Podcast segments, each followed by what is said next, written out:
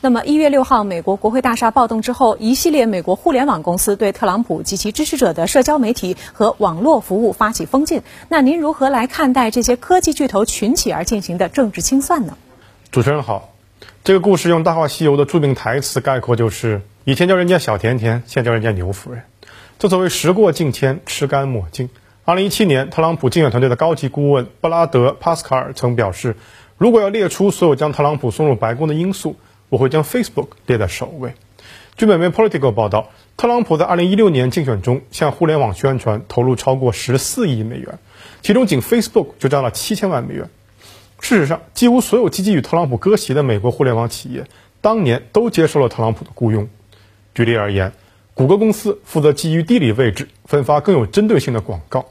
Twitter 对线上筹款活动进行了分析复盘，Facebook 则基于用户数据为特朗普提供了大选辩论中的应对方案。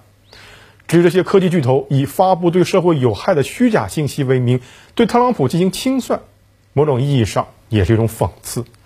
据美国全国公共广播电台 NPR 报道，2017年一项调查显示，美国社交媒体传播假新闻明显比传播真实新闻效果要更好。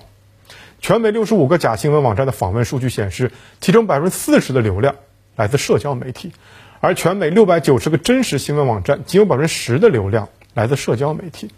在 Facebook 上，二零一七年排名前二十条的虚假新闻的互动数量，要比前二十的真实新闻高出一百四十万以上。如今，这些美国互联网公司摇身一变，成为反特朗普的急先锋，究竟是向即将上台的拜登递投名状，自证清白？还是不满足于在华盛顿的棋盘上做一枚干黑活的棋子，要成为棋手之一，亦或是两者兼而有之，外界不得而知。但可以确定的是，如果这些科技巨头借着反特朗普的浪潮，堂而皇之的成为新媒体时代海量信息的守夜人，那对美国社会的威胁，要比当年他们将特朗普送入白宫还要大。美国宪法第一修正案保护民众自由表达的权利，不受政府禁止。却没有保护不受公司企业的禁止。同时，根据美国通讯规范法案第二百三十条，互联网公司可以自行限制和删除平台上的内容。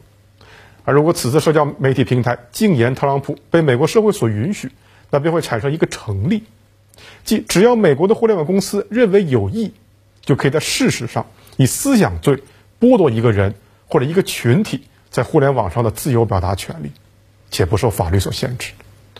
这种对言论自由的剥夺，此前长期被 YouTube、Facebook、Twitter 等平台应用于美国的竞争对手，以配合美国政府的海外宣传。如今倒灌回美国国内，不得不说是一种讽刺。嗯，那么从二零一六年大选到二零二零年大选，新媒体扭曲民主制度频繁成为美国舆论场的核心话题之一。那么您认为近年来美国互联网和社交媒体技术发展所呈现出的一些乱象，可以给外界怎样的启示呢？一。且不谈经济、文化等其他方面，就政治角度而言，互联网和社交媒体技术对人类社会发展的潜在价值必须要肯定。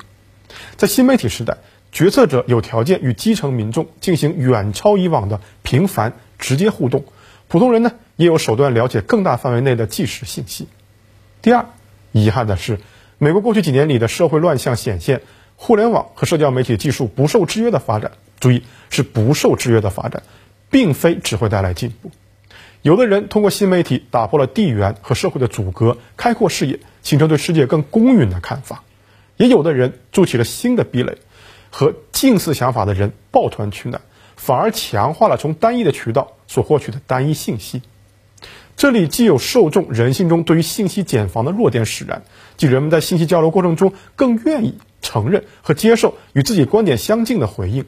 但另一方面，这也是互联网公司基于某种利益考量有意而为之，将受众置于一个泡泡之中，通过信息过滤，让受众只能收到平台认为适合你和符合你需求的信息。